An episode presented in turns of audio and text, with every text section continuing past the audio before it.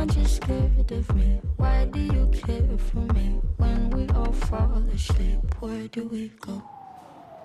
Billy. Ja, der Herr auf dem Song hat es praktisch schon verraten. In unserer heutigen Folge sprechen wir über Billy, Billie Eilish. Diese Frau hat vor drei Jahren die Popwelt ziemlich auf den Kopf gestellt. Mit gerade mal 17 Jahren hat Billie ihr Debütalbum veröffentlicht, When We All Fall Asleep, Where Do We Go? Und ja, damit hat sie einen Riesenerfolg gelandet.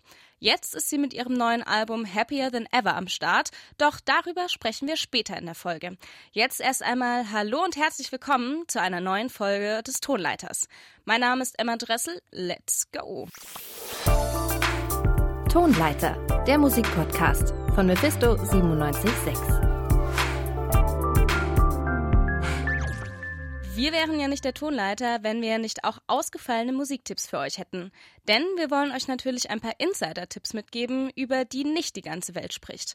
Wir kommen jetzt zu Musik, die auf jeden Fall den Titel Weird verdient hat.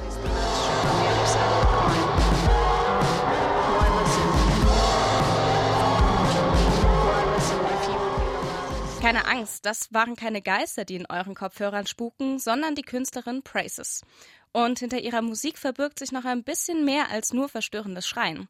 Meine Kollegin Frauke Ott hat sich ihre neue EP EP4 mal etwas genauer angehört. Die neue EP von Praises ist aufwühlend und irritierend. Die Kanadierin, die eigentlich Jessie Crow heißt, veröffentlichte am Donnerstag ihre neue Platte EP4. Neben ihrer Karriere als Solokünstlerin macht sie auch noch Musik mit der zweiköpfigen Band Beliefs. Nach deren ersten gemeinsamen Album wollte Praises ihre inneren Konversationen nach außen tragen. So entstand 2014 ihr Soloprojekt Praises. Und dass diese Introspektive recht aufreibend klingt, hört man gut in dem Track Soul.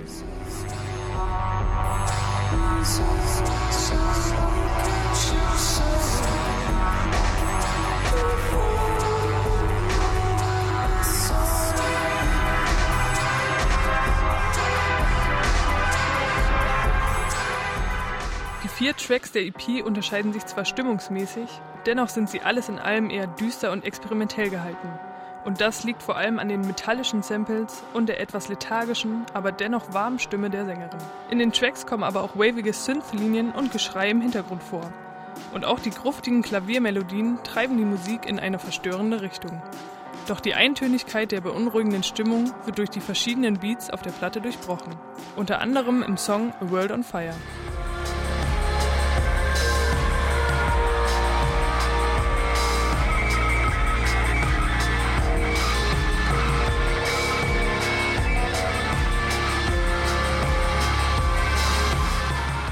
EP4 von Praises macht durch die Dramaturgie der intensiven Tracks Freude. Dadurch ist die Platte auch zugänglicher für manchmal sehr eintönigen Noise. Durch Praises eher monotone Stimme und die langgezogenen Synth-Akkorde entsteht ein Sound, der zwischen uninteressantem Mönchsgesang und gespenstisch gruftigen Klängen schwankt. Das sagt Frauke Ott über die neue EP von Praises und von diesen düsteren, sakralen Klängen kommen wir nun zu einem musikalischen Chamäleon. Denn die aus dem Iran stammende Künstlerin Christina Esfandiari schlüpft gerne in verschiedene Rollen. Sie hat unter verschiedenen Alter Ego schon ein Shoegaze, Noise und ein R&B-Album veröffentlicht. Ihre Doom-Rock-Band King Woman gehört zu den bekannteren Projekten von ihr. Ja, und die haben jetzt ein neues Album mit dem Titel Celestial Blues rausgebracht. Meine Kollegin Wiebke Stark hat sich die Platte angehört und wie sie die so findet, das erfahren wir jetzt.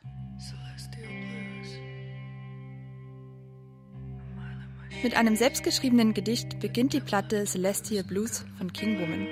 Und schon das Intro lässt ahnen, dass sich die Platte aus Abgrund und Dunkelheit speist. Genau diese Elemente sind für die Gründerin der Band Christina Esfandiari die wichtigsten Bestandteile ihrer Musik. Auf Celestial Blues legt sie noch eine Schippe Melancholie drauf. In den Texten verarbeitet sie ihre Traumata und Geschlechtsdysphorie. Das bedeutet, dass das Geschlechtsidentitätserleben nicht mit dem angeborenen Geschlecht übereinstimmt und die Person darunter leidet. Dass sie diese Themen schon seit dem Kindesalter beschäftigen, beschreibt die Sängerin im Opener Celestial Blues.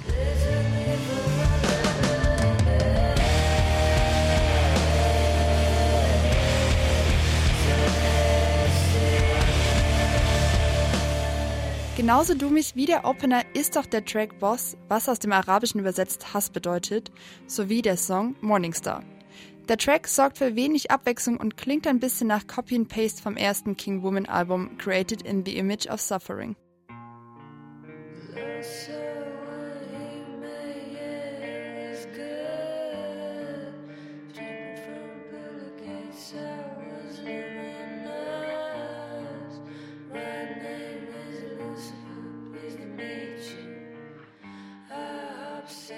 Doch es gibt noch mehr zu hören als nur Doom-Elemente. Tracks wie Golgotha oder Ruse setzen durch komplexere Riffs und prägnante Drums gekonnt Akzente. Die Songs beweisen, dass sich King Woman nicht nur Inspirationen von ihrer ersten Platte geholt, sondern sich musikalisch auch weiterentwickelt haben. Auch der Closer Paradise Lost beweist durch seine akustische Instrumentierung nochmal die Weiterentwicklung der Band.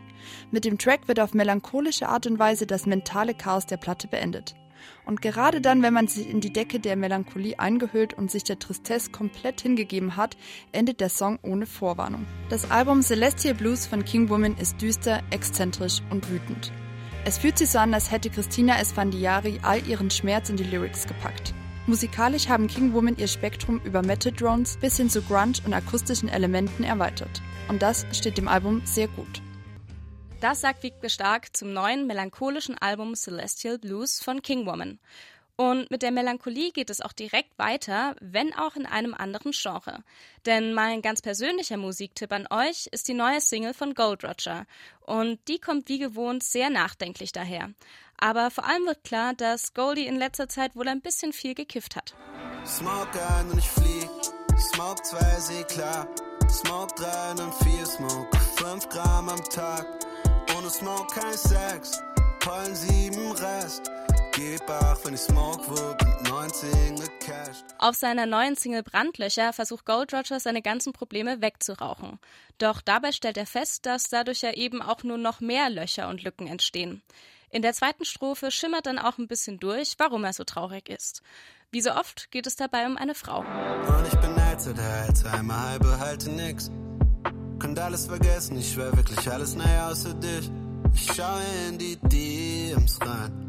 Hoffe, dass du tippst, doch da wird nichts kommen und ich bin gefickt.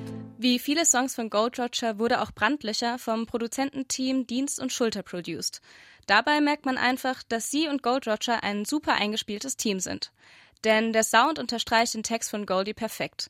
Die sanften Gitarrenriffs und die zarte Frauenstimme im Hintergrund sorgen für die passende melancholische Atmosphäre, die den Inhalt nochmal unterstreicht. Mit Brandlöcher hat Gold Roger auch den finalen Teil der Discman Antishock Trilogie angekündigt. Außerdem meinte er auf Twitter, dass damit dann auch das letzte Gold Roger Album ansteht. Hoffen wir mal, dass das nur ein schlechter Promo-Move ist. Ja, und nach so viel Untergrund sprechen wir jetzt bei Frisch gepresst mal über einen richtigen Superstar. Ich zähle mal auf. Vierfach Platin in den USA, zwei Brit Awards, sieben Grammys und vielleicht am allerwichtigsten Platz vier in der hochoffiziellen Mephisto 97 Sexliste der besten Alben der 2010er. Falls immer noch nicht klar sein sollte, von wem wir hier sprechen, dann gibt's von mir ein dickes Duh. Es geht natürlich um Billie Eilish. Mit der letzten Platte When We All Fall Asleep, Where Do We Go hat sie sich zum Star einer Generation gemausert. Jetzt ist sie happier than ever, zumindest wenn man dem Titel des neuen Albums glauben darf. Neben mir sitzt jetzt mein Kollege Scott Heinrichs. Hallo Scott. Hallöchen. Ja, jetzt habe ich die Frage quasi schon gestellt. Ist Billie Eilish denn wirklich glücklicher denn je, wie es der Albumtitel vermuten lässt? Ich würde sagen, da bist du geradewegs in die Falle getappt. Ähm, denn wenn man sich das Albumcover schon mal anschaut, dann sieht man, dass äh, Billy darauf weint. Und wenn man da mal so ein paar Sekunden ins Album reinhört, merkt man auch gleich, das ist jetzt keine Good Vibes Only Platte. Also Billy hat einige Probleme, die sie auf dem Album anspricht. Ist jetzt nicht so, als hätte sie auf dem letzten Album irgendwie auch keine Probleme gehabt. Ähm, diesmal kommt das Ganze aber in Form von Stalkern, Paparazzi und toxischen Ex-Boyfriends. Und das alles beschreibt sie schon im Album-Opener, der sehr minimalistisch ist und Getting Older heißt. There's reasons that I'm thankful. There's a lot I'm grateful for. But it's different when a stranger's always waiting at your door. Ja, jetzt hast du schon ein paar Dinge direkt angesprochen, wo ich mir gedacht habe, oh Gott, das klingt ja echt übel. Mhm. Fangen wir aber vielleicht erstmal mit den Stalkern und Paparazzi an. Das sind ja ziemlich schlimme Nebeneffekte des Berühmtseins. Wie verarbeitet sie die denn? Ja, vielleicht kann man das noch ein bisschen allgemeiner machen und auf die gesamte Öffentlichkeit beziehen, mit der sie da so ein bisschen äh, abrechnet. Denn die Stalker, die spricht die zwar auch konkret an, also auch im Opener wieder, wo sie beschreibt, wie sie inzwischen nicht mal mehr vor die Türe gehen kann oder irgendwie in ihrer Nachbarschaft laufen kann. Ähm, das ist natürlich irgendwie schlimm, aber grundsätzlich ist Billie Eilish eben jetzt im Mittelpunkt der Öffentlichkeit und das ist ja so eine Last, die sie beim ersten Album, beim Debüt noch gar nicht hatte. Inzwischen gibt es eben massig Meinungen und Diskussionen über Billie Eilish, also so Sachen, die sie auch gar nicht haben will oder kontrollieren kann. Ich meine, wir sprechen jetzt auch irgendwie über das Album, ne? aber ich glaube, sie meint damit vor allem so Statements über ihr Aussehen, über, ihr, über ihren Modestil und welche oberflächlichen Schlussfolgerungen daraus oft gezogen werden. Und das thematisiert sie eben in Not My Responsibility. Das ist so ein Albumskit, so ein Spoken Word Skit. Das klingt fast so ein bisschen wie so ein YouTube-Einschlafvideo, ist auch so gemacht, ähm, ist natürlich aber inhaltlich viel, viel extremer und schneidet richtig ins Fleisch. Und das setzt sich dann bis in den Schwestertrack Overheated fort. Some people hate what I wear. Some people praise it. Some people use it to shame others. Some people use it to shame me. But really know how it happened. Instead of stopping, they still were flashing. I started walking, gave no reaction. Ja, da setzen sich ja auch die Motive fort, die man unter anderem auf der Single Therefore I Am gehört hat. Ja, genau. Also wenn man, wenn man jetzt super zynisch wäre, könnte man auch sagen, gut, sie ist halt berühmt, damit muss sie irgendwie umgehen können. Wenn man aber ehrlich ist, könnte man auch sagen, das ist alles riesengroße Scheiße. Und Ja. man darf auch irgendwie nicht vergessen, Billie Eilish ist erst 19. Hm, ja, genau. Billie Eilish ist auf jeden Fall noch sehr jung. Ja, und damit hätten wir dann auch Thema 1 abgehakt. Bleibt uns noch Thema 2, und zwar die toxische Beziehung. Da gab es ja die Single Your Power, die das eben thematisiert hat. Und da wurde ja auch groß drüber geschrieben, über eben diesen mentalen Missbrauch, den Billie da beschreibt.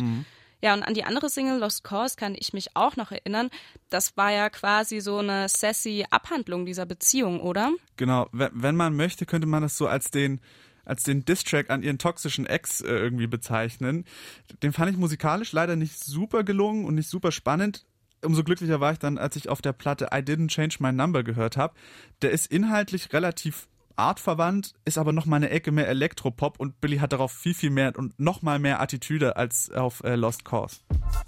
I didn't change my number. I only changed who I replied to. Laura said I should be nicer,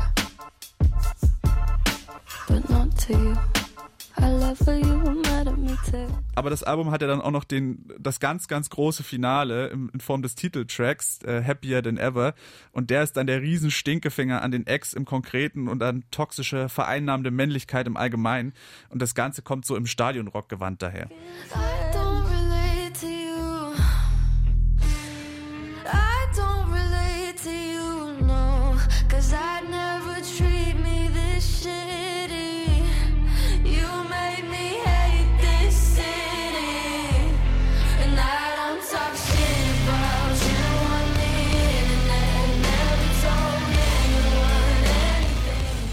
Ja, finde ich auf jeden Fall ein ganz großes Statement. Sprechen wir aber trotzdem mal über Stilistische. Ja, der geflüsterte Elektropop des Debüts hat ja die Popwelt so ziemlich umgekrempelt. Ja, und jetzt haben wir so viel übers Inhaltliche gesprochen, dass ich ein bisschen das Gefühl habe, dass da musikalisch diesmal gar nicht so revolutionäre Sachen dabei sind. Hm, da ist natürlich was dran. Es ist vielleicht auch ein bisschen viel verlangt, dass, äh, dass sie jetzt auf jedem, jedem ihrer neuen Alben irgendwie die Popmusik neu erfindet. Ähm, ich finde persönlich, dass es auf der Platte sogar Songs gibt, die das, ja, dieses Stilistische noch ein bisschen weiter treiben als auf dem Debütalbum. Also zum Beispiel der Song Oxytocin, finde ich, ist so ein bisschen die große Elektropop-Schwester von You Should See Me in a Crown. Ich finde aber auch, dass die Platte so zwei, drei Balladen zu viel hat, die nicht so wirklich zünden. Und so ein paar Experimente gehen auch leider ein bisschen schief. Also ich denke da vor allem an den, an den Billy Bossa Nova, ähm, den sie wirklich toll singt, aber so stilistisch fällt es irgendwie komplett aus dem Albumrahmen raus. Ähm, einen richtig, richtig guten Song habe ich dann trotzdem noch gefunden, beziehungsweise was heißt trotzdem nur, also einen richtig guten Song äh, habe ich doch noch gefunden, der heißt Goldwing und der fängt so ein bisschen sakral an, klingt fast so ein bisschen wie Billy ist zu Weihnachten in der Kirche mit der Familie und singt die Weihnachtslieder und wird dann aber zu so einem richtig coolen, glitchy Elektropop-Song.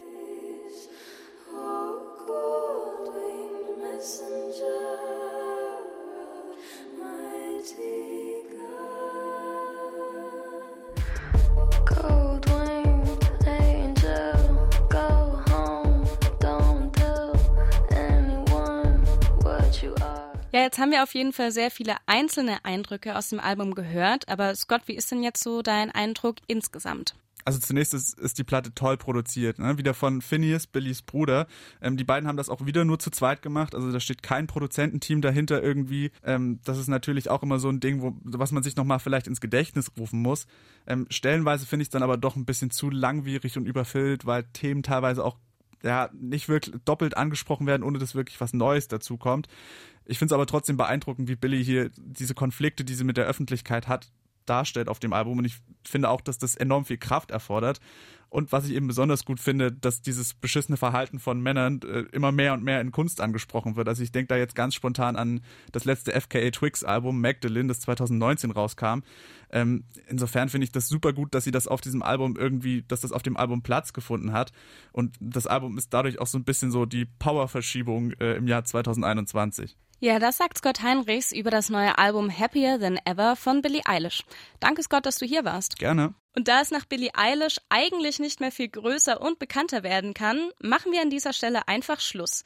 Denn das war's schon wieder mit dieser Folge vom Tonleiter.